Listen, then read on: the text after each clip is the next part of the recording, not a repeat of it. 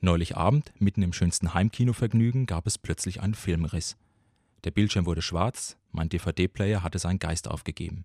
Ärgerlich. Dabei war der ein Markengerät und gerade mal fünf Jahre alt. Ja, Sie finden heute überall diese Bauteile aus China, meinte der Service-Mitarbeiter der Hotline entschuldigend. Die sind ein wenig billiger als andere, dafür halten sie dann aber auch manchmal oft nur zwei bis drei Jahre. Da Ihre Garantie ja abgelaufen ist, lohnt sich eine Reparatur für Sie sowieso nicht mehr.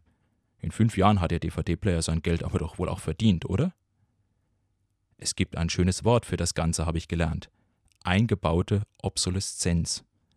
Etwas hält nur gerade so lange, wie es gesetzlich halten muss, und dann geht es mangels Qualität kaputt. Eine eingebaute Sollbruchstelle, die nicht der Sicherheit dient, sondern dem Umsatz des Produzenten.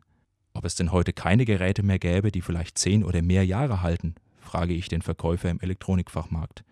Der lacht bei der Frage nur und meint trocken: Guter Mann, in welcher Welt leben Sie denn?